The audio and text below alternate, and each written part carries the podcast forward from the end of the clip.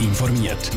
Das Radio Top Magazin mit Hintergrund, Meinungen und Einschätzungen mit dem Patrick Walter. Wo das Wintertourer schon bald können ihre Sachen abgeben, die noch gut sind, aber sie nicht mehr brauchen. Und was die Lieblingsfotos von Ostschweizer Fotografen an der Ausstellung Foto Schweiz sind, das sind Themen im Top informiert. Vor gut anderthalb Jahren hat die Wintertour beim Manor brennt. Ein Holzschopf ist mitten in der Nacht in Flammen gestanden. Später hat sich herausgestellt, es war Brandstiftung. Der Holzschopf, das war das Give-and-Take-Häuschen, wo Leute können Gegenstände gratis austauschen Nach dem Brand haben sich die Verantwortlichen auf die Suche machen nach einem neuen Standort. Und sie sind erst jetzt fündig geworden. Sarah Frattaroli. Die Suche nach einem neuen Standort für das Duschhäuschen Give and Take zu Winterthur ist hart gelaufen. Und darum hat sie sich eben auch so lange gezogen. Umso grösser ist der Erleichterung jetzt, wo der neue Standort gefunden ist, beim Daniel Lüscher, Präsident der Umweltschutzorganisation My Blue Planet. Weil man muss sich wirklich vorstellen, anderthalb Jahre dranbleiben, etwa einen Absag verarbeiten, immer wieder hoffen, eigentlich schon die Eröffnung sieht man vor Augen, will sie planen und dann kommt dann gleich wieder irgendwo eine Hürde, wo man nicht schafft. Zum Teil haben die potenziellen Standorte nur auf den ersten Blick gut ausgesehen. Auf den zweiten haben sie die Ansprüche von MyBlue Planet dann doch nicht mehr erfüllen Ein anderes Mal hat sich die Stadt quergestellt und keine Bewilligung vergeben.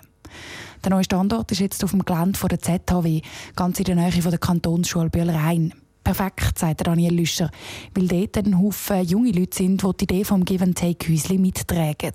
Die Idee ist, man hat einen liebgewonnenen Gegenstand, den man nicht mehr braucht, weil man irgendwie den Haushalt auflöst, weil man zum Freund zieht oder weil man zu Weihnachten ein zweites Raclette-Töffel bekommen hat, dann kann man das in das Give-and-Take-Häuschen stellen. Jemand anders kann den Gegenstand dann mitnehmen und weiter brauchen. So landet er nicht im Kübel und die Ressourcen werden geschont.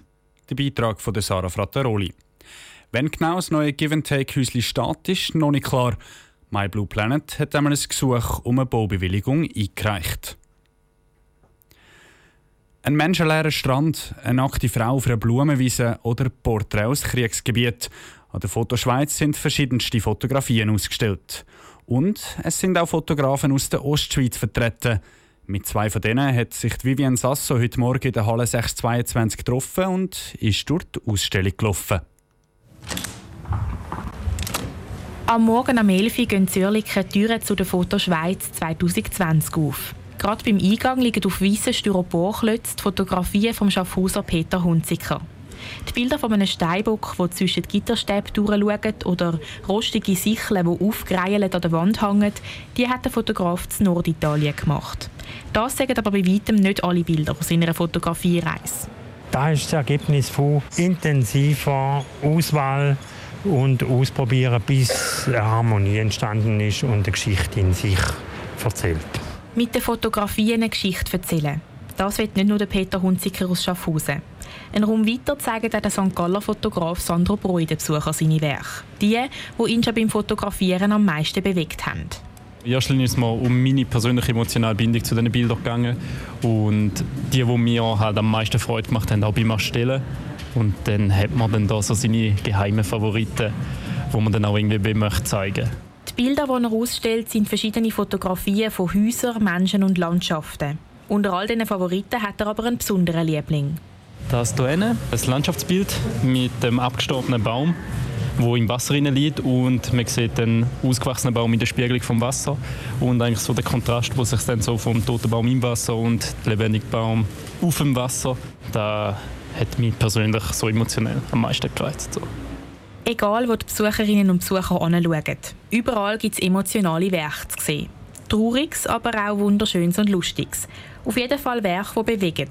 Die abwechslungsreiche Ausstellung fasziniert auch eine der ersten Besucherinnen die vielen unterschiedlichen Angehensweisen, wie jemand fotografiert. Also Technik, Blickwinkel und einfach so plötzlich so Sachen, ah, noch nie auf die Idee gekommen, so etwas zu fotografieren, aber es wirkt genial. Sie ist eine von rund 30'000 Besucherinnen und Besuchern, die die Ausstellung jedes Jahr anschauen. Die Fotoschweiz ist noch bis am Dienstag in der Halle 622 und der Stage 1 zu Oerlikon. Das ist ein Beitrag von der Vivienne Sasso.